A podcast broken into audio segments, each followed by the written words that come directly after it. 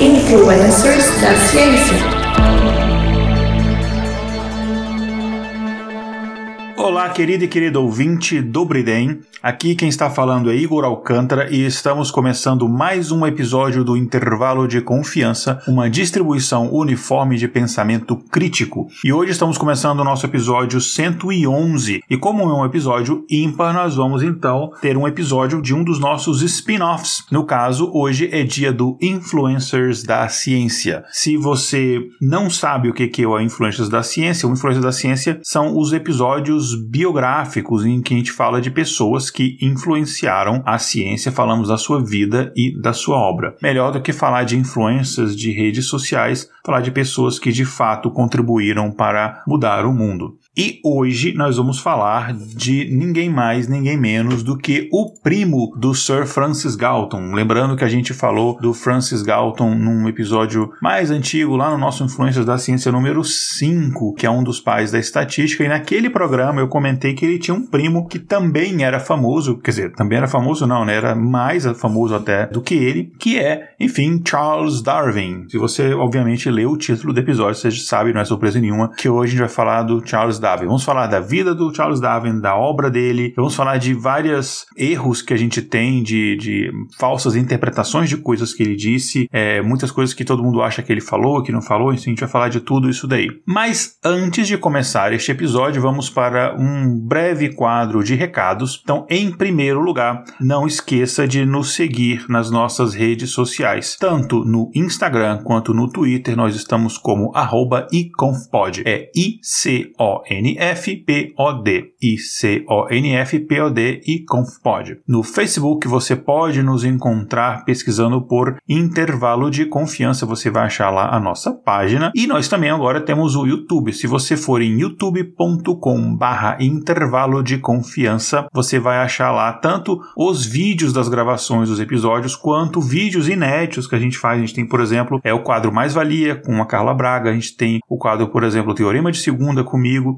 E a gente tem agora também cortes, então dos nossos programas pares, a gente está começando a colocar ali os melhores momentos em alguns cortes e tal. Então você pode ver melhores momentos, dependendo de um trecho, até você pode pegar um trecho específico e mandar para os amigos, compartilhar, ajudar a gente a divulgar. Assine o nosso YouTube, ajude a divulgar, que é uma plataforma que a gente está investindo bastante agora, ok? E para encerrar os recadinhos, não esqueça que a gente também tem uma lojinha. A gente vende camisetas muito legais, temas relacionados à ciência, não só intervalo de confiança, canecas, adesivos, pôsteres, está bem bacana a nossa loja, tanto se você mora no Brasil quanto se você mora no exterior. A gente tem formas de entregar. Enfim, então entra lá para você saber mais em intervalodeconfianca.com.br barra loja. E tudo isso você pode encontrar no post deste episódio, que é o intervalodeconfianca.com.br. Você entra lá e acha este episódio, os nossos, todos os nossos outros episódios, os nossos textos. Agora a gente está com uma coluna é, de textos das nossas incríveis redatoras, a Legaldino e da nossa nossa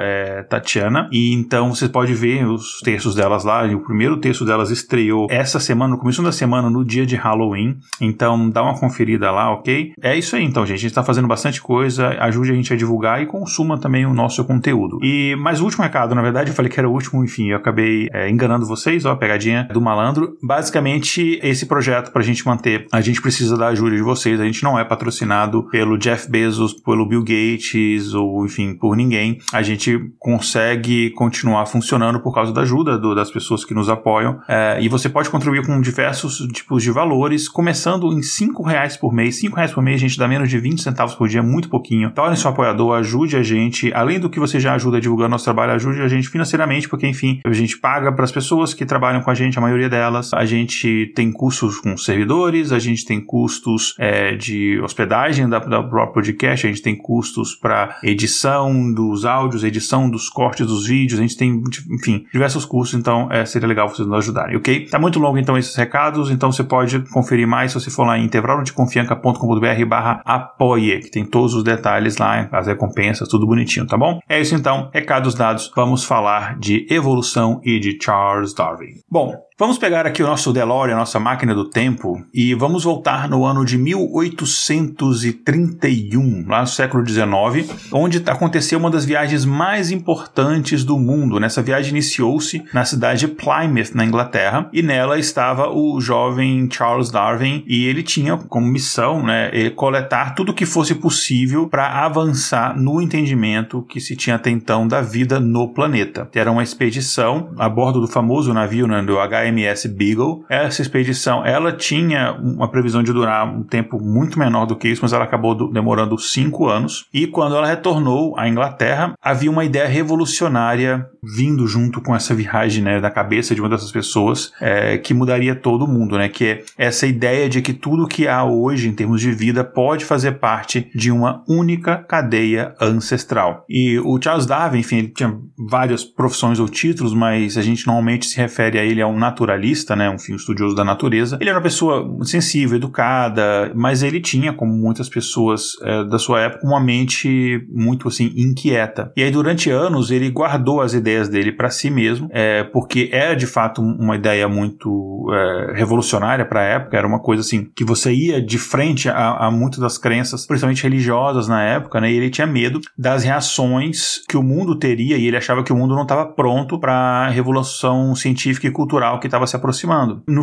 final, enfim, após revisar diversas vezes os estudos dele e os textos que ele estava prestes a publicar, parece aquela coisa de TCC, né? Que você coloca lá versão final, versão final agora vai, versão final agora vai é, dois, enfim, mais ou menos isso. Mas enfim, ele acabou publicando as descobertas dele e após essa publicação, né, com o passar do tempo, essa nova maneira que a gente teve até então de interpretar o mundo acabou sendo, apesar das críticas iniciais, sendo aceita pela comunidade científica. É, a gente abordou brevemente alguns aspectos dessa teoria da evolução das espécies em outros episódios. A gente viu algumas das repercussões disso daí, mas hoje a gente vai falar da pessoa por trás disso e um pouco também dessa teoria. É, enfim, o, o Charles Darwin ele foi responsável por uma das teorias da evolução das espécies. É importante a gente colocar isso, né? Ele não teve a primeira teoria em relação a isso. As pessoas já notavam que havia animais que eram parecidos e tinham determinadas características diferentes do resto dos animais que conviviam próximos. Por exemplo, a girafa que tem um pescoço, ela parece aqueles animais é, equinos que tem ali, que habitam vários locais do mundo, principalmente a África ali, ah, mas ela tem um pescoço gigantesco, enfim. Então, esse tipo de coisa já tinha sido notado. Por que, que acontece isso e tal? Qual será o processo, né? Então, tem, por exemplo, a teoria do Lamarck, daquela coisa que o uso, excesso forçou é, o pescoço a ficar grande e isso foi passado para as próximas gerações, né? Enfim, então não foi a primeira teoria relacionada à evolução das espécies, tá? Por isso que a gente fala que foi uma das teorias. E a primeira edição do livro é, ficou conhecida como A Origem das Espécies, né? Que, inclusive, aqui abre um parênteses, eu recomendo a vocês a lerem ao livro mesmo. Ele é uma leitura muito boa. Se vocês conseguiram, como eu tive a sorte, de pegar uma edição que seja comentada, é muito bacana, porque você vai entendendo até a questão do contexto da época, enfim, a linguagem que foi usada fica mais fácil entender. Mas enfim, o livro ele foi lançado em 24 de novembro de 1859. Então lembrando que a viagem do Beagle começou em 1831 e o livro foi publicado em 1859. Então você imaginaria que a viagem só demorou cinco anos, demorou um tempinho até ele computar tudo aquilo, organizar tudo e ter de fato coragem para publicar. Enfim, essa obra foi publicada então no dia 24 de novembro de 1859, né? E a gente está lançando este episódio, então, como o primeiro episódio do mês de novembro de 2021, tô datando aqui o episódio. É, então, é, basicamente, a gente está fazendo aniversário né, de publicação dessa obra nesse mês. Então, por isso que a gente decidiu fazer esse episódio sobre o Charles Darwin agora aqui no mês de novembro. E as ideias do Darwin, elas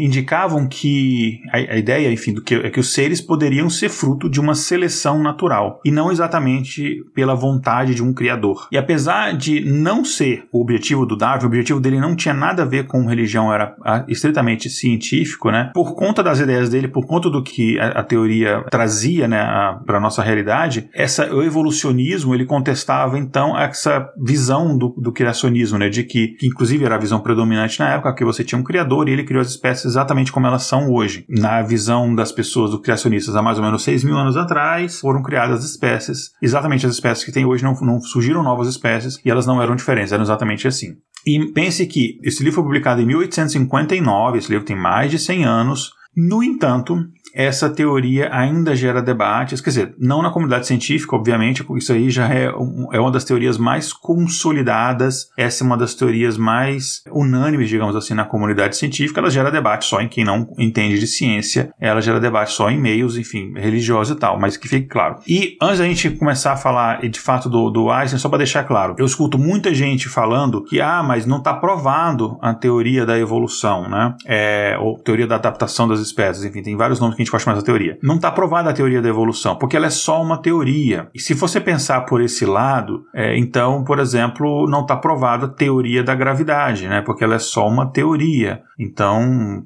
por isso que talvez as pessoas ficam voando por aí. É, as pessoas confundem o que é teoria com o que é hipótese. Hipótese é aquela coisa que eu tenho um, um digamos, uma hipótese para alguma coisa, né? Eu tenho uma possível explicação para um determinado fenômeno. E explicação é essa, então, que eu preciso é, é, testá-la e ela precisa ser depois é, testada por, por, pelos meus pares, enfim, revisada para a gente ter construir a partir dali uma teoria. Não é isso que teoria quer dizer. Teoria basicamente é, é um conceito científico estabelecido, provado, digamos assim, e mais que você consegue reproduzi-lo e observá-lo na natureza. Então, quando eu falo, por exemplo, a teoria da relatividade, não é que há contestação se ela está correta ou não. Ela é uma teoria estabilizada, mas quer dizer que ela tem equações que eu consigo observar no, na natureza, no universo, eu consigo aplicar aquelas equações e testar se ela funciona ou não. Então, é isso que quer dizer uma teoria, tá? Então, não é, se deixe enganar por esse papo de que ah, é só, é só uma teoria. Não, não existe isso. Não confunda. E, inclusive, a gente pode até se policiar para não cometer atos falhos de falar assim, não, eu tenho uma teoria sobre isso, né? Sendo que na verdade você tem uma hipótese, você não tem uma teoria. Então tem muito é, confusão entre uma palavra e outra. Então desculpe aqui as minhas digressões, mas vamos então voltar aqui ao nosso homenageado de hoje, o Charles Darwin. O Darwin, inclusive, que está aí entre os meus top 3 aí de cientistas favoritos. Mas enfim, o Charles Robert Darwin nasceu em 1809 na cidade de Shrewsbury, na Inglaterra, e ele era filho de uma família rica e na infância infância, ele sempre se interessou por essa questão dos animais, né? Ele colecionava ovos de pássaros, conchas de mar, besouro, também colecionava moedas que ele achava, é, traças, aqueles bichinhos, né? É, minerais, enfim, ele gostava de colecionar coisas. E ele passava horas, né, observando pássaros, lendo livros, escreve, tinha um diário, escrevia no diário dele, enfim, isso que você faz numa época que não havia rede social, nem, enfim, Netflix, etc, né? Você passava o seu tempo de outras formas. E aí um, um hobby científico, ele acabou se destacando em relação aos demais hobbies que o Darwin tinha, que era o de colecionar besouros. Inclusive, tem é, é, muita gente que a gente estuda na ciência que tinha, principalmente na área da biologia, que tinha esse, esse hábito né, de colecionar besouros. O Darwin ele acabou entrando numa rivalidade bem forte com outro estudante da Universidade de Cambridge, né, que era o Charles Beatles Babington. Esse Beatles é de besouro, né, enfim, é tipo um apelido. É, enfim, ele tinha esse, esse colega lá e eles meio que tinham uma rivalidade para ver quem conseguia adquirir é, primeiro uma nova espécie de besouro besouro, né? Então sempre tentando encontrar uma nova espécie. Enfim, só que ele não era a única coisa que ele fazia da vida, né? Quando ele não estava colecionando besouros, ele estava escrevendo cartas, né, pro, pro primo dele, que era o William Darwin Fox. E uma vez, inclusive, na carta dele, ele confessou, né, que abre aspas, que é um absurdo é, como ele estava ficando interessado pela ciência. Um absurdo no sentido de, assim, como era grande esse interesse que ele tinha pela ciência. E aí aconteceu uma tragédia na vida dele, que, é, enfim, ele com poucos anos ainda de vida, ainda no final, no início da vida adulta, final da adolescência, é, ele perdeu a mãe. E aí, em 1918, né, logo depois de perder a mãe, ele entrou para Sherwood School como um interno, né? Então era um interno, enfim, aquelas escolas estilo internato, né, que são bastante comuns na Inglaterra. E, enfim, ele, mesmo que estivesse, às vezes, muito entediado com aquela educação formal, clássica que havia numa Inglaterra ali pós-vitoriana ainda, o Davi ele gastava muita energia com essa fascinação que ele tinha pela natureza, pelo mundo natural. E aí, enfim, quando ele era pequeno, ele estava cansado ali dos estudos de grego, de latim, e aí ele começou a fazer experimentos de química num laboratório é, caseiro que ele tinha ali com o irmão dele, o Erasmus. O Erasmus, inclusive, que é um nome em homenagem ao avô dele, o Erasmus Darwin, que também é avô do, enfim, do personagem que eu citei do, do intervalo de confiança número 5, que é o Francis Galton. Charles Darwin, então, ele começou a estudar medicina na Universidade de Edinburgh, mas ele tinha um problema, que é um problema quando você é estudante de medicina, que ele não gostava de ver sangue. Então, em 1828, ele foi, então, ingressar na Christ College, no Cambridge, e a ideia é que ele fosse se tornar padre, né? ele queria se tornar um, um clérigo anglicano, é da, enfim, da igreja anglicana. E ambas as universidades, né, tanto na Universidade de Edinburgh no, quanto no Christ College, ele tinha mostrado um grande interesse na história da natureza, na história natural. E era o interesse dele maior nisso do que nas disciplinas normais dos cursos que ele estava fazendo. O pai dele queria que ele fosse médico, né? Só que, como eu falei, né, ele acabou desistindo da faculdade depois de pouco tempo, né? Porque ele viu que não tinha de fato vocação para medicina. E depois, mesmo assim, no Christ College, na segunda faculdade dele, ele acabava não estudando, não se interessava muito. E ele acabou quase saindo dessa faculdade, né? Que fazia parte do, do complexo de faculdade de Cambridge, sem ter o diploma de, de teologia, né? Ele quase acabou, uh, enfim, sendo expulso ou desistindo do curso. Só que aconteceu uma coisa que mudou a vida do Darwin. Uh, e esse aí a gente teve uma influência de um professor na vida dele. Assim, sempre tem aqueles professores, professoras que influenciam a nossa vida, a gente traz marcas dessas pessoas para sempre, né? E o Darwin não é diferente disso. O Darwin, como a gente falou, né, ele começou a, a se interessar desde cedo por questões da natureza, colecionar plantas, animais. E aí ele recebeu uma carta do professor do Anzilor. E esse Anzilor ele falava o seguinte: olha, tem um navio, um navio, enfim, bancado com dinheiro da coroa britânica, o HMS Beagle, e esse navio ia iniciar uma viagem ao redor do mundo. E a gente precisa, a gente queria mandar um naturalista ali, né? E o Darwin, ele tinha habilidades artísticas, ele sabia desenhar muito bem, ele era muito dedicado, enfim, apaixonado por esse trabalho de colecionar plantas e, e besouros e bichos, enfim, ele gostava dessas questões da natureza. Então o professor pensou que ele seria uma pessoa boa para poder ser enviada, é tipo trabalho de estagiário, só que em vez de tirar xerox, ele vai dar a volta no mundo catalogando plantas e animais e tal. Então o, o professor Anzler falou para ele, olha, tá afim de ir? E o, na época jovem, que a gente tem essa imagem do Darwin cabelo e barba branca, né? Mas assim, ele não nasceu velho, ele já foi jovem um dia. Ele, na época jovem, ele ficou muito, é, assim, animado, ficou empolgado com, com isso, falou sim. Só que ele foi pedir pro pai dele, o pai dele falou: não, é, você tá maluco? Você vai entrar num navio para dar a volta ao mundo? Que uma viagem nessa época, um navio, assim, não era uma coisa como seria hoje em dia, né? Não é um tipo navio de cruzeiro e tal. Era uma coisa, muita gente morria de doença, você tava indo para partes do mundo que eram poucos explorados, você não sabia que tipo de perigos iam ter. Muitos navios navios eram atacados por piratas e naufragavam, além de você ter outros tipos de problema que poderiam é, culminar ou no atraso da viagem, ou mesmo, enfim, na morte das, das pessoas dentro daquela embarcação. Então, o pai dele falou: não, você vai morrer, você tá ficando maluco, ainda mais esses meninos menino de, de criado com é, leite de cabra, enfim, e sushi gourmet dos montes do Himalaia, sei lá o que. Ele não ia sobreviver na visão do pai dele. Ele falou: não, você não vai não, tal. E aí o pai dele falou que não. Mas o pai dele deu uma espécie de uma brecha, deu uma condição para ele. Olha, se você se mostrasse que é uma pessoa madura, é, nas palavras do pai, um, um, homem de discernimento, enfim, né? Se você mostrar que você é uma pessoa responsável, que você não vai fazer umas maluquices, você não vai sair empinando o navio por aí, eu deixo você ir. Basicamente ele falou isso e, enfim, no final o pai do Darwin acabou sendo é, convencido e deixou o filho ir. Bom, o nome do Darwin a gente conhece hoje em dia, o sobrenome Darwin por causa do Charles Darwin, né? Mas enfim, o, como eu falei no Erasmo Darwin, o avô paterno do, do Charles Darwin, tornou o nome do, do, Darwin famoso muito antes dele nascer, porque ele era uma das principais autoridades médicas da Inglaterra. Ele, inclusive, foi convidado para ser o médico pessoal do, do rei George III. Ele foi, enfim, um dos médicos mais importantes da época dele na Inglaterra. É, ele tinha uma habilidade de diagnóstico, assim, tipo Dr. House, assim, é, enfim, ele ganhou muito dinheiro, muita fama era extremamente respeitado, né? E o, o não é o Charles Darwin, é, mas é o avô do Charles Darwin que é considerado o fundador do evolucionismo moderno. Olha que interessante, o avô dele já estudava isso. Então, assim, e ele não se interessou por isso por causa do avô, foi uma coincidência, né? Mas o avô dele, ele chegou a propor, né, é, através da publicação do, do, do livro sobre leis da vida orgânica, que foi publicado em 1792, questões de como as espécies é, evoluem e chegam na, no estado que elas estão atualmente, né? Claro que é muito diferente das ideias que o Darwin tinha, né? Não era relacionado à adaptação, é, não tinha todas as questões que a gente conhece hoje da relação da teoria da evolução, que eu posso comentar depois. É, era mais próximo das ideias, por exemplo, do Lamarck, né? Que a gente, enfim, estudou na escola.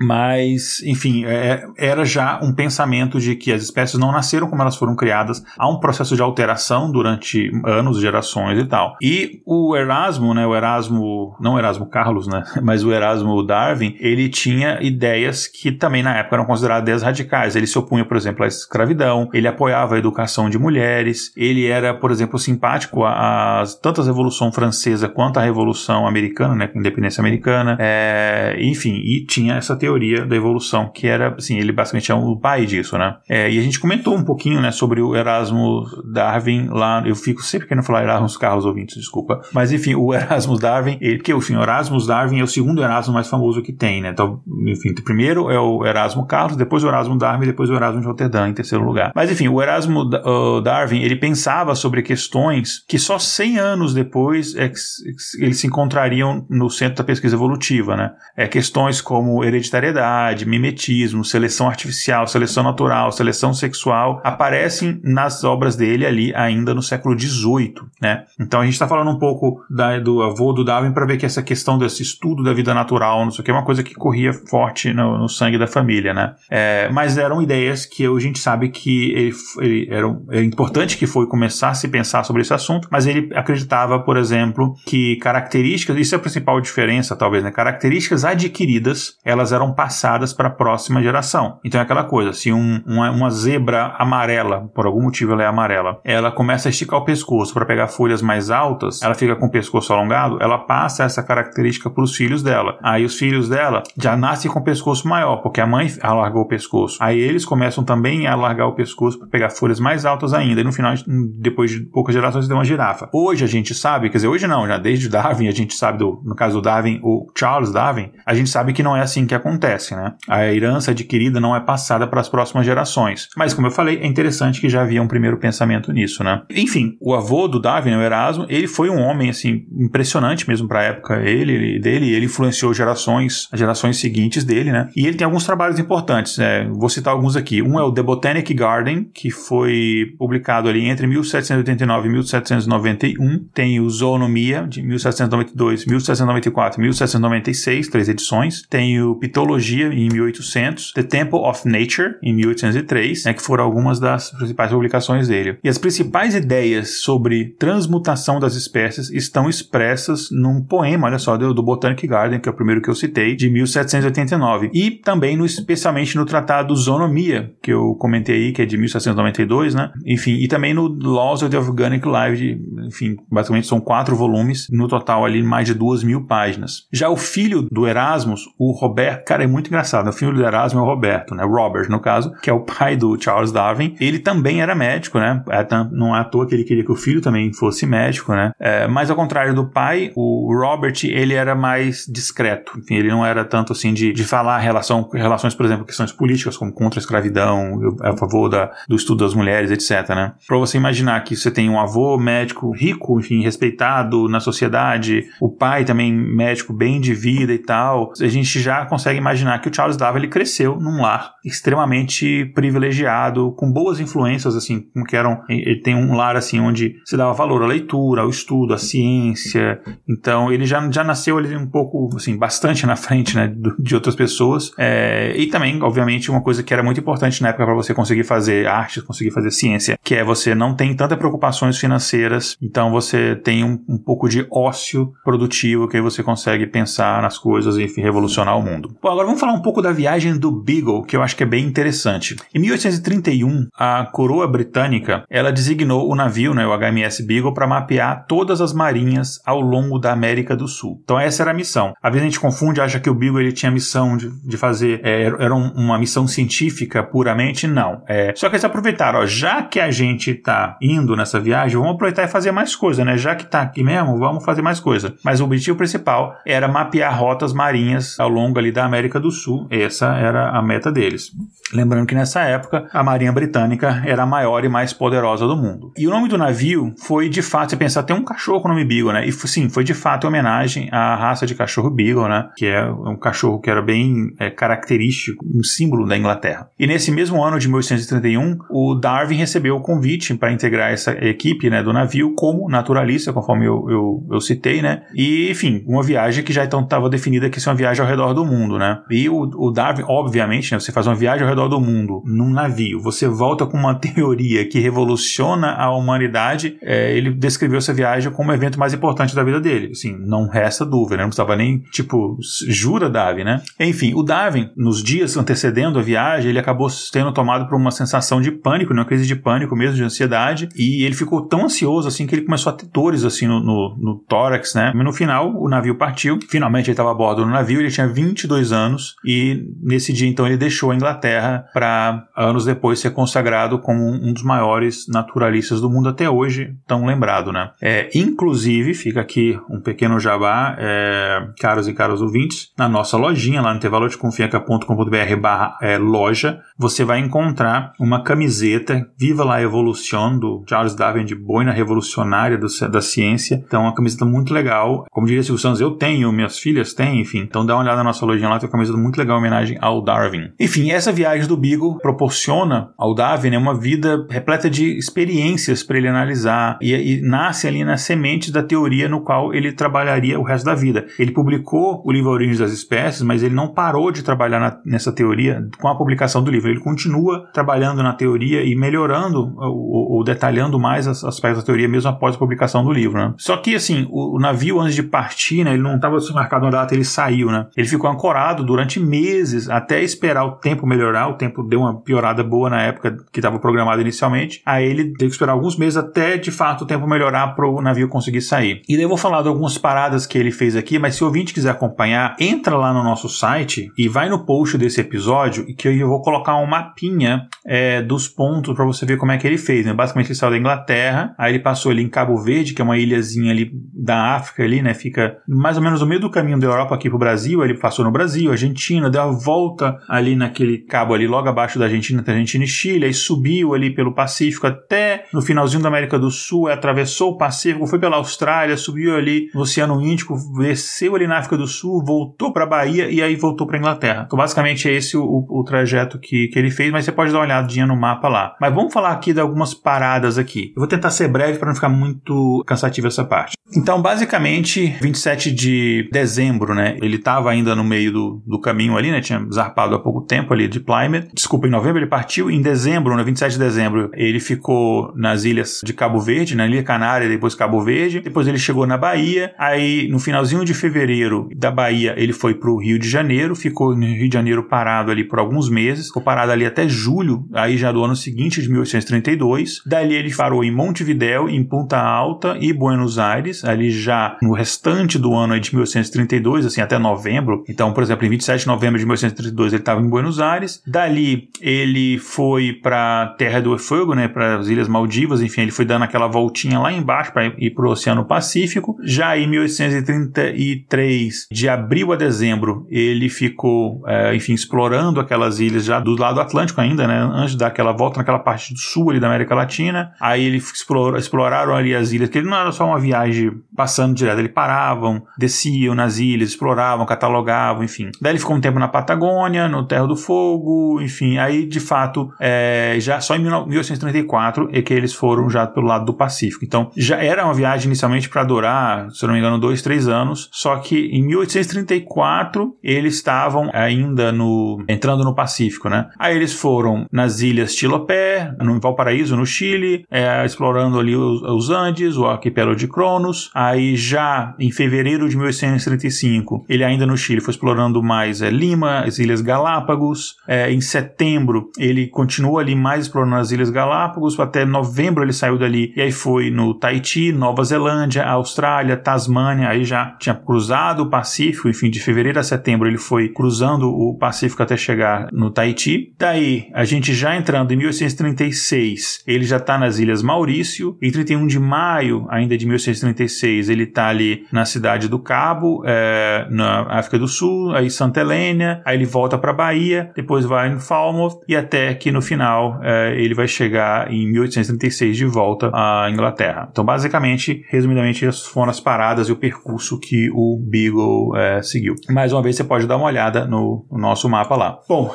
em 1933, né, ele estava ali no, enfim, no terceiro ou segundo ano, o terceiro ano da viagem dele, ele descobriu dois tipos de sociedade humana que ele conhecia só na teoria, que ele não tinha visto, né? Eles conheciam, é, por exemplo, a escravidão no Brasil, é uma coisa assim, ele tinha memórias péssimas do Brasil por conta da questão da escravidão, e ele conhecia também a, as populações nativas na Terra do Fogo, ali no sul da América do do Sul. E ele viu que, enfim, eram sociedades muito diferentes do que ele estava acostumado com aquela sociedade aristocrática da Europa, especialmente da Inglaterra, né? Enfim, e por conta disso, ele, como eu falei, é, o Brasil é um local assim que ele, ele falava que ele não tinha gostado, é, não, não, não, gostou da sociedade das pessoas e tal, é, e a questão dele ver pessoas é, acorrentadas é, é uma coisa que, que de fato marcou ele bastante. Que ele sabia que existia, enfim, ele não era criado numa bolha completamente, mas ele nunca tinha visto pessoas serem tratadas como eram tratadas, né? É, e isso de fato impactou ele bastante. E, bom, enfim, a gente sabe, né, que ele,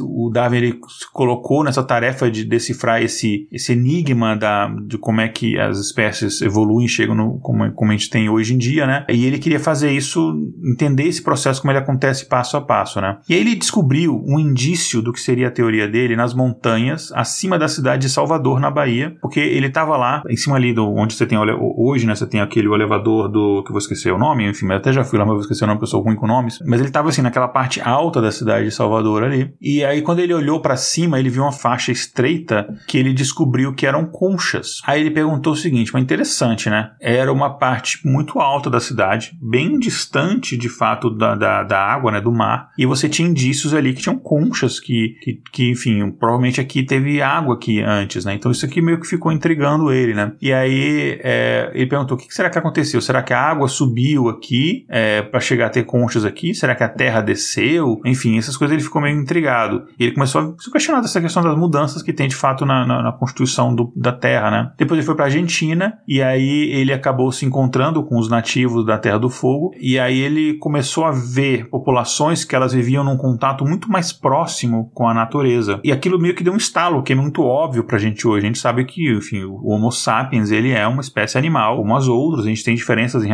a, a nossa é, questão social, nossa questão de, de aprendizado, etc. De, principalmente nossa questão de relação com a natureza. A gente é um animal como outros animais. É, mas naquela época, pensa que você está num mundo onde acreditava-se que o homem foi criado à imagem e semelhança de Deus, que eram espécies diferentes, fofinhas, completamente diferentes do, do resto dos animais. Existem os animais e a gente era uma coisa completamente diferente. Quando ele viu essas espécies, essas pessoas, essas espécies de civilizações que tinham um contato com a natureza muito mais próximo, ele começou a perceber que havia essa conexão mais forte com a natureza e com os outros animais, né? E aí, enfim, na Argentina ainda ele explorou a costa da Argentina, ele acabou caminhando também para o interior e ele encontrou muitos fósseis de criaturas diferentes de tudo que ele tinha visto até então, né? E, por exemplo, próximo a Pontas Altas, as planícies elas, evidenci elas evidenciaram bastante a existência de grandes animais terrestres que ele não, não, não tinha mais ali, ou seja, animais que tinham sido extintos, né? Então isso começou a, a despertar nele essa questão, olha, então, quer dizer, havia animais que existiam antes e que não existem mais hoje, né? O que será que aconteceu? E a gente sempre fala, né, que o grande estalo pro, pro Darwin, pra teoria dele, foi nas Ilhas Galápagos, né? E foi lá, de fato, que ele fez algumas das observações mais importantes da, da, da dessa viagem dele e da vida dele. Ele observou ali que é, havia espécies relacionadas que elas evoluíam de forma diferente em diferentes ilhas.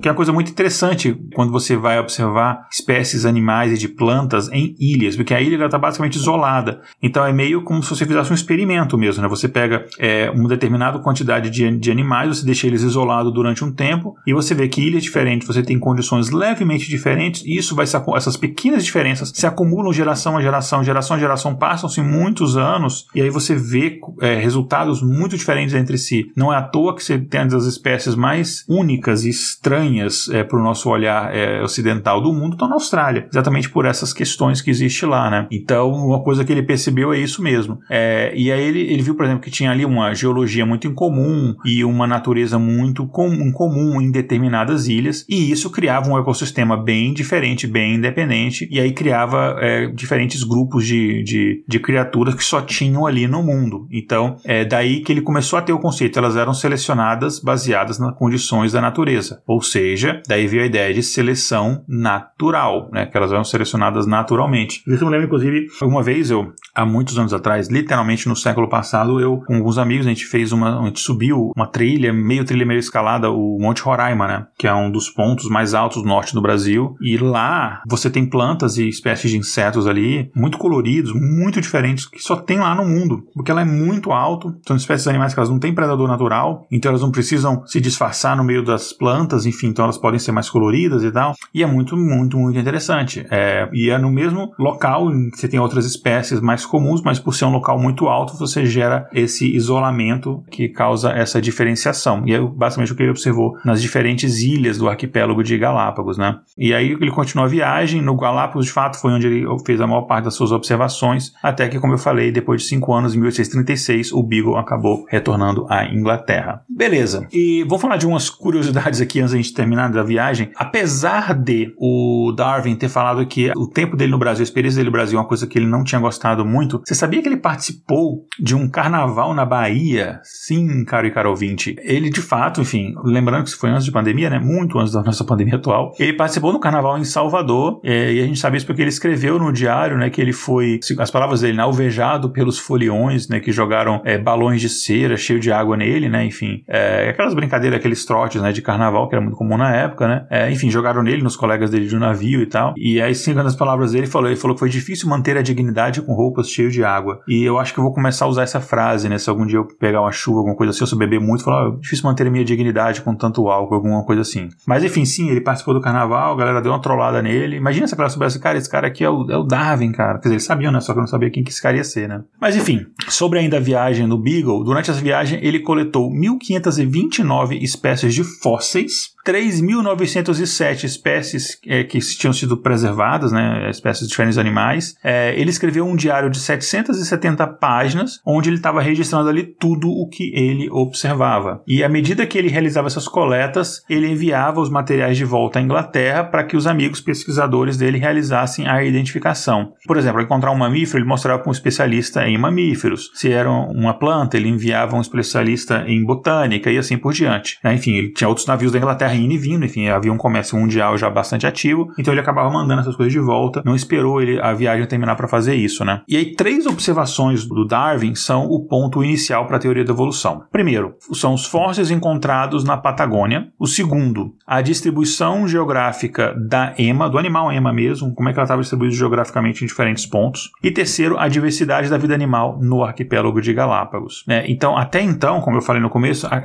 havia a crença de que as espécies animais eram imutáveis. Enfim, Deus criou a espécie de um jeito X e ela vai ser daquele jeito X para sempre. Só que depois de concluir a viagem, Darwin passou a crer que as espécies elas mudavam com o do tempo e conforme a pressão da natureza. Em 1839, ele publicou um relato sobre a viagem dele no Beagle e esse relato dele se tornou um best-seller imediato. Em 1842, ele escreveu um ensaio de 35 páginas, na qual ele tinha um esboço da teoria da evolução, e o Darwin sabia que se ele tivesse certo, ele ia promover uma revolução na biologia. E aí, só que ele manteve aquelas ideias guardadas para si mesmo por mais, mais ou menos 20 anos. Até que em 1854, ele solucionou o último grande problema que ele tinha é, na teoria dele, que era a bifurcação dos gêneros para produzir novos ramos evolutivos. E aí, durante o ano de 1855, ele fez experiências com sementes na água do mar, né? E o objetivo dele aí era provar que elas podiam sobreviver a travessias no oceano para posteriormente iniciar o processo de especialização em ilhas. E aí, depois de falar com Huxley Hooker em, em, cidade de Downey, né, em abril de 1856, o Darwin começou a escrever um livro de três volumes que provisoriamente ficou conhecido com o nome de é, Seleção Natural, e que era um título provisório, né? E aí, em 18 de junho de 1858, ele já tinha terminado parte do livro, e nesse mesmo dia ele recebeu uma carta do britânico Alfred Russel Wallace, que era um naturalista, geógrafo e antropólogo inglês, é, que era também um colecionador de espécies, de plantas, etc., que tinha trabalhado em, em um arquipélago é, na Malásia e ele estava trabalhando numa teoria muito parecida com a teoria do Darwin. É, e aí o Darwin estava, enfim, determinado ali a reivindicar o crédito da ideia para si, né? Porque a ideia na cabeça dele era dele e de fato era, enfim, que ele não, não roubou a ideia de ninguém, enfim, ele teve a ideia baseada na viagem que ele fez. E aí ele ficou durante 13 meses sem parar escrevendo aquilo porque ele tinha que publicar, porque senão a outra pessoa ia levar o crédito para aquilo e ele ia perder a, a, o ineditismo, né? E ele acabou aceitando uma solução que foi proposta, né? Que pelo por Lionel e Hooker, que eram dois cientistas, que eles leram trechos conjuntos da obra de Darwin e de Wallace na Linnean Society no dia 1 de julho de 1858. O Darwin, enfim, não estava presente, ele estava ausente porque ele estava doente, principalmente ali porque o filho dele, que tinha é, morrido, né, recentemente, e ele acabou, olha só, não estando presente, perdendo é, a primeira apresentação pública da teoria dele, né. É, e aí, enfim, em 1858, o esboço da teoria estava é,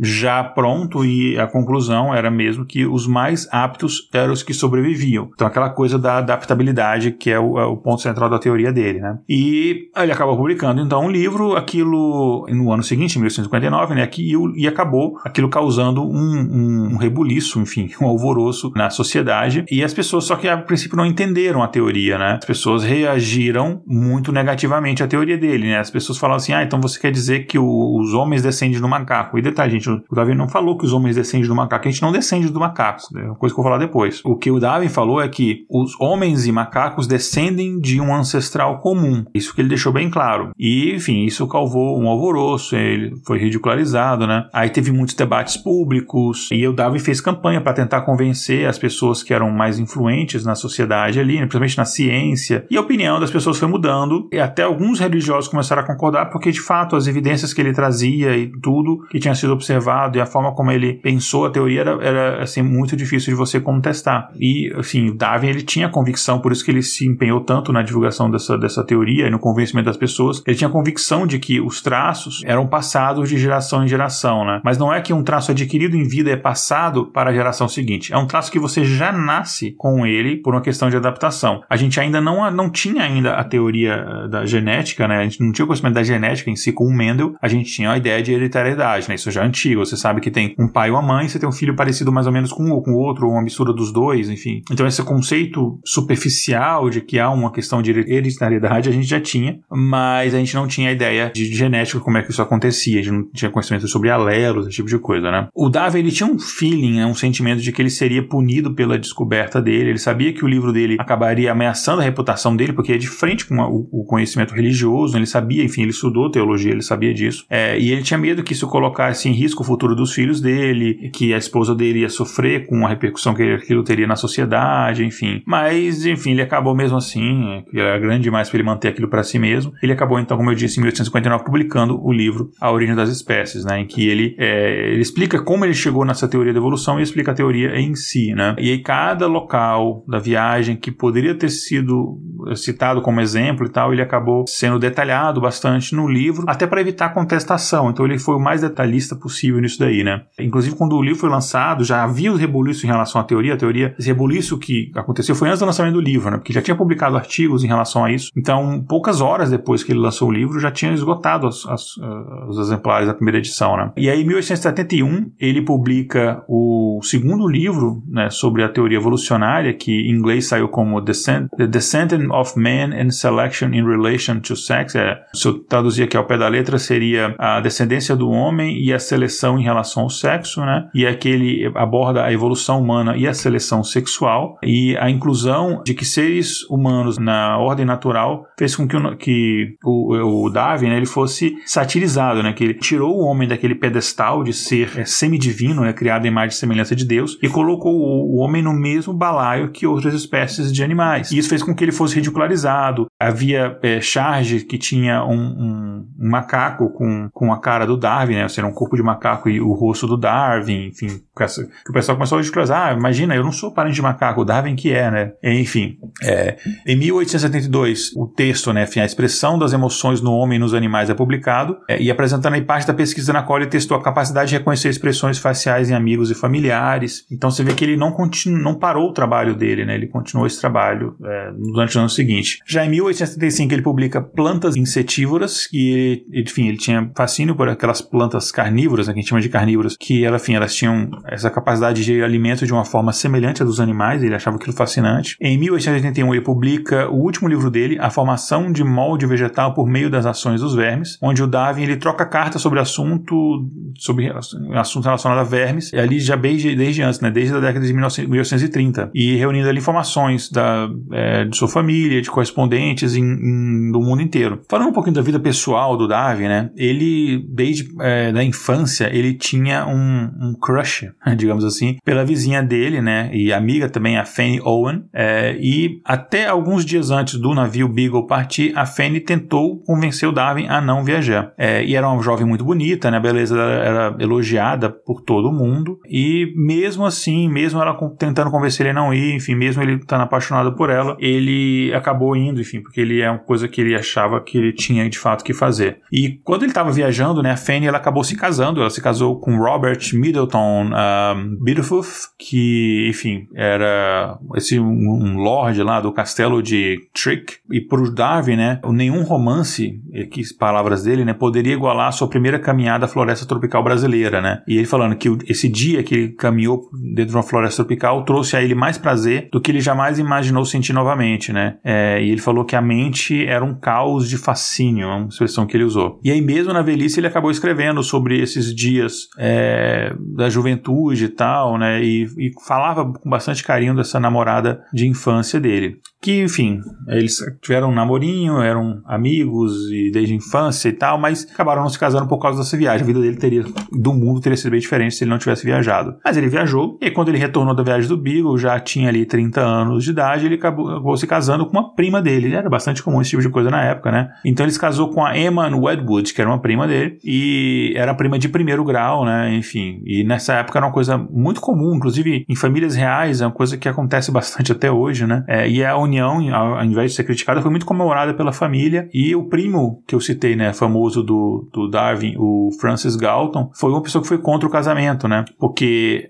olha, coincidentemente, ele estava desenvolvendo pesquisas na época sobre os perigos de relações entre pessoas da mesma família, né? Relações incestuosas. Então, ele fazia muitos estudos estatísticos em relação à hereditariedade também. Enfim, a família toda era envolvida nisso, né? Enfim, mas eles acabaram se casando. O casal, enfim, tinha uma relação tranquila, harmoniosa, né? É, apesar do que a Emma, a mulher dele, era uma mulher muito religiosa e ela tinha ideias assim muito diferentes da do Darwin e as ideias da teoria do Darwin, assim, eram meio que chocavam bastante a mulher, mas eles tinham uma relação bem harmoniosa, né? Eles acabaram se casando em 1839, em janeiro, e se mudaram para uma casa alugada em Galway Street, em Londres. É, e depois, se vocês puderem, pesquisa umas fotos do Darwin jovem, vocês vão ver que é bem diferente daquela imagem que a gente tem, né? Obviamente ele era um jovem, né? Não era um velho. É, mas como eu falei, né? O Darwin e a Emma, eles estavam num conflito, num dilema religioso, porque a Emma acreditava em todas as questões que, que a religião, que as religiões cristãs normalmente acreditam, né, de vida eterna, etc. E ela pensava o seguinte: o Darwin, né, enfim, o meu, meu Charlinhos, ele veio com essa história que homem descende de macaco, ele obviamente não vai para o céu. E ela ficava triste em saber que eles não passariam a eternidade juntos, né? Porque ele, tipo, ele ia pro inferno e ela ia pro céu.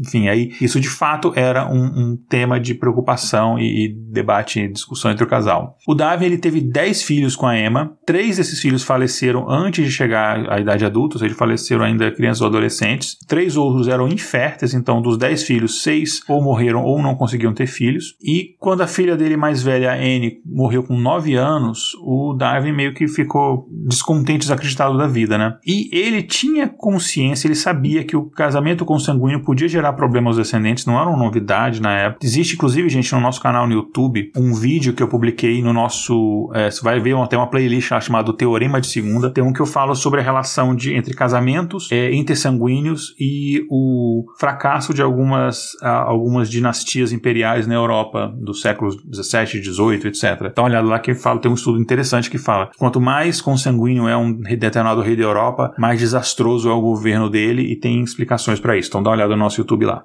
Mas, enfim, ele sabia disso, né? Enfim, é, inclusive as, as famílias dos dois, né, os, que eram famílias primas, né, os Darwins e os Wagwoods, eles se uniram muitas vezes, não foi a primeira vez que eles se uniram, né, em várias gerações, né. Então, eles, além de serem primos de primeiro grau, eles tinham vários outros parentescos em paralelo, porque tinha, sei lá, outra prima que tinha casado com um tio que não sei o que, enfim, tinha todos os, esses rolos que tinham, enfim, de fazer o, sei lá, Mr. Catra ficar corado. É, e o Darwin, de fato, estava muito preocupado com essa questão da consanguinidade, que ele estudou as consequências, o primo dele também estava estudando, né, o Galton, é, e ele publicou também vários trabalhos sobre o efeito nocivo da endogamia, né, que é essa questão, em, só que em plantas, né, em 50, com 57 plantas diferentes, e os resultados preocuparam tanto que ele usou contatos políticos para conseguir que o parlamento incluísse no censo britânico que eles iam fazer uma pergunta específica para estudo de matrimônio consanguíneo, para que ele coletasse esses dados e conseguisse usar isso nos estudos dele. E detalhe, outra pessoa que trabalhou também com dados do censo foi o primo dele, o Galton. É interessante, né? É, e o naturalista, ele passou esses medos que ele tinha para o filho dele, o George, que estudou esse mesmo assunto é, bastante, né? Até chegar à conclusão de que os feitos negativos não eram importantes em famílias criadas em boas condições de vida como a sua. O que não necessariamente é verdade, mas dá para se entender que basicamente é o seguinte: se você tem mais grana para você ter acesso a, durante a vida toda a melhor estrutura, por exemplo, você tem sempre um teto para dormir, então você pega menos doenças por causa de frio, de chuva, você tem sempre uma alimentação todos os dias, enfim. Se você tem uma vida mais saudável do que o resto da população, você no geral vai ter condições de saúde melhor, você vai ter uma velhice melhor, tudo melhor, né? Então não é que esses casamentos consanguíneos têm pouca importância em famílias ricas, né? É porque no geral você tem, independente do casamento consanguíneo ou não, vida, uma saúde melhor. Mas a conclusão que o filho dele chegou foi essa, né? Enfim, e interessante é que o tataraneto do Darwin, o Randall Keynes, ele em 2009, ou seja, recente, né? Há pouco mais de 10 anos atrás, ele refez a rota do Beagle, incluindo aí 12 viagens, né? 12 paradas, né? Da, da, que o Beagle tinha feito. Então ele refez essa viagem meio que homenagem mesmo. Ele fez em 2009,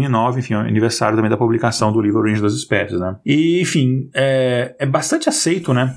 É uma coisa que não é 100% esclarecida, mas é bastante aceito que o Darwin, ele morreu por conta de um ataque cardíaco que ele teve em 1882. E a, a morte foi causada por uma doença no seu coração, mas tem muitas pessoas que acreditam que ele pode ter sido vítima da doença de Chagas. Enfim, mas a, a teoria, enfim, são duas doenças que atacam o coração, mas a teoria mais, uh, a hipótese, é contrária, eu estava fazendo contrário do que eu falei no começo do episódio, enfim, chamando teoria de hipótese, mas a hipótese mais aceita é de fato a de que ele teria sofrido um ataque cardíaco, né? É, ele estava com 73 anos e no leito de morte ele disse que de alguma forma ele e Emma pudessem ficar juntos, mas apesar do que ele falava, eu queria que fosse verdade, mas ele não acreditava na vida eterna, né? E o Darwin, ele acabou mudando o mundo, né? A visão que o mundo pensava em várias coisas, mudou a cultura popular. É, em abril de 1882, durante o funeral dele, o coro da abadia de Westminster, ele cantou um hino composto com a letra de alguns provérbios da Bíblia, né? Darwin e inclusive Newton estão enterrados no mesmo local, na abadia de Westminster, em Londres, ali fica perto ali, se você for em Londres, fica naquela mesma região que tem o parlamento britânico, enfim, fica naquela mesma região, se você andar um pouquinho assim para dentro, assim, você vai achar a abadia é bem grande, não tem como perder. Então, Newton e o Darwin estão enterrados lá. É, eu tive o prazer de visitar e, assim, é, para quem gosta de ciência, e são dois meus heróis na ciência, é, é, é emocionante você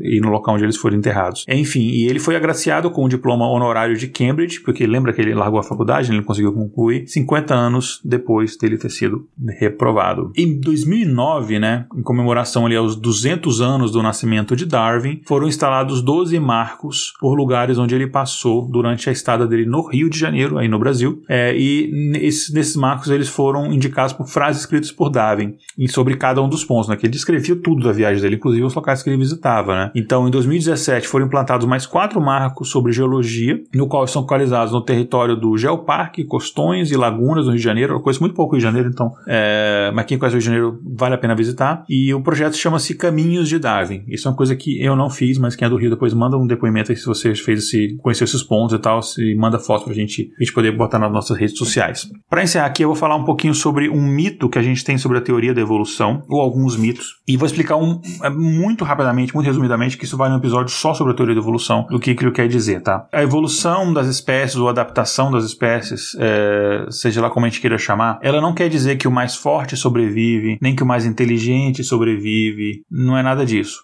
é que o mais adaptado sobrevive. Às vezes o mais forte não é o que sobrevive, porque uma, a força às vezes não é o que se adapta melhor àquela mudança de ambiente. Então, aquele que mais se adapta principalmente à mudança, né? Porque você está vivendo no ambiente, você está adaptado. Mas quando ele muda, é, quem mais se adapta melhor àquela mudança de ambiente, você acaba tendo uma vantagem. Então a gente tem diversos exemplos. Eu vou citar um exemplo dos dinossauros. Os dinossauros eram as espécies mais fortes, mas depois que a atmosfera ficou bloqueada pelo meteoro, eles acabaram não sobrevivendo. Enfim, você teve quedas no nível de oxigênio, de é, incidência solar, etc. Então as espécies menores, como os mamíferos, acabaram acabaram herdando a Terra. Que fique claro, os meteoros não destruíram, não acabaram com os dinossauros por si só. Eles já estavam em declínio antes do meteoro, foi só uma pá de cal. E eles ainda existem hoje, né? Porque, enfim, a gente tem os pássaros que basicamente são dinossaurinhos, né? E algumas pessoas, inclusive, consideram, não acham que nem tem, existem dinossauros, eram simplesmente aves diferentes, enfim. Tem gente que acha que eles nem eram répteis, né? Mas isso já é um outro debate. E outra, outro mito que é importante a gente falar que evolução não quer dizer você sair do pior para o melhor. É sempre num caminho de mais adaptado ao ambiente. Não há uma qualificação aqui de esse é melhor do que e aquele é pior, tá? Então isso é, é bom ficar claro. Então, basicamente, você está caminhando por um, um, mais adaptado. Então não é que uma espécie, sei lá, não é que um tigre hoje ele é melhor do que um tigre de dente de sabre. São coisas diferentes, tá? São apenas questões de adaptação. Basicamente é isso, ok? E para encerrar, enfim, no leito de morte,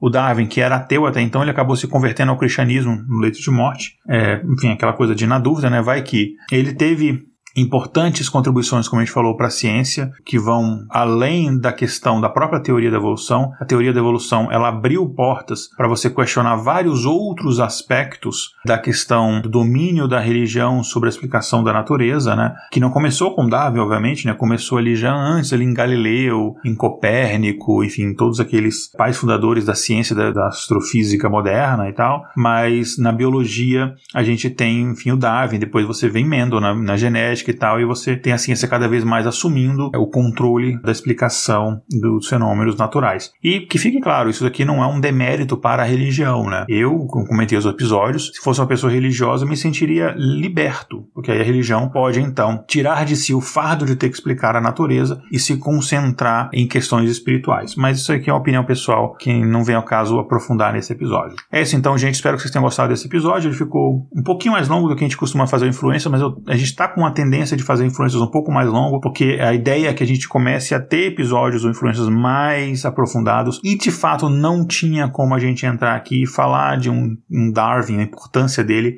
em 15, 20 minutos, né? Seria até uma agressão à, à importância que essa pessoa teve na história da, da ciência e na história da humanidade. Espero que vocês tenham gostado então. Mais uma vez, não esqueça de visitar o nosso site, o intervalo de confianca.com.br. Lá tem todos os nossos links para as redes sociais. Você tem um link para nossa loja. Você tem também o link para como você pode nos apoiar. E um último recado aqui, não saiam daqui, é, a gente vai começar esse ano uma primeira nossa primeira edição de um prêmio dos grandes nomes da ciência e não tão grandes assim, que é o Intervalo de Confiança Awards. Então a gente vai ter essa primeira edição agora. E nessa semana que você está vendo esse episódio, é, entra no post desse episódio, tem um link lá. A gente está aceitando indicações de é, concorrentes para o prêmio. Então tem lá coisas desde mais técnicas, como melhor artigo científico do ano, uma descoberta científica mais importante do ano ano, até coisas como qual foi a pior mentira dita usando ciência é, do ano, qual foi a maior conspiração tosca do ano, melhor podcast de ciência, melhor episódio de podcast de ciência, melhor episódio do intervalo de confiança, enfim. Tem algumas categorias, você não precisa votar em todas as categorias, você não precisa é, indicar pessoas indicadas em todas as categorias, só nas que você tiver afim. E aí, em breve, a gente vai anunciar quando a gente vai começar de fato a indicação, as votações oficiais para as pessoas indicadas. E aí, depois a gente vai ter um último episódio do ano, a gente vai fazer a premiação, premiação de gala. Prometo usar um smoking, gravata borboleta. E é isso aí, então, gente. Até o próximo episódio. Um grande abraço. Nashledanol.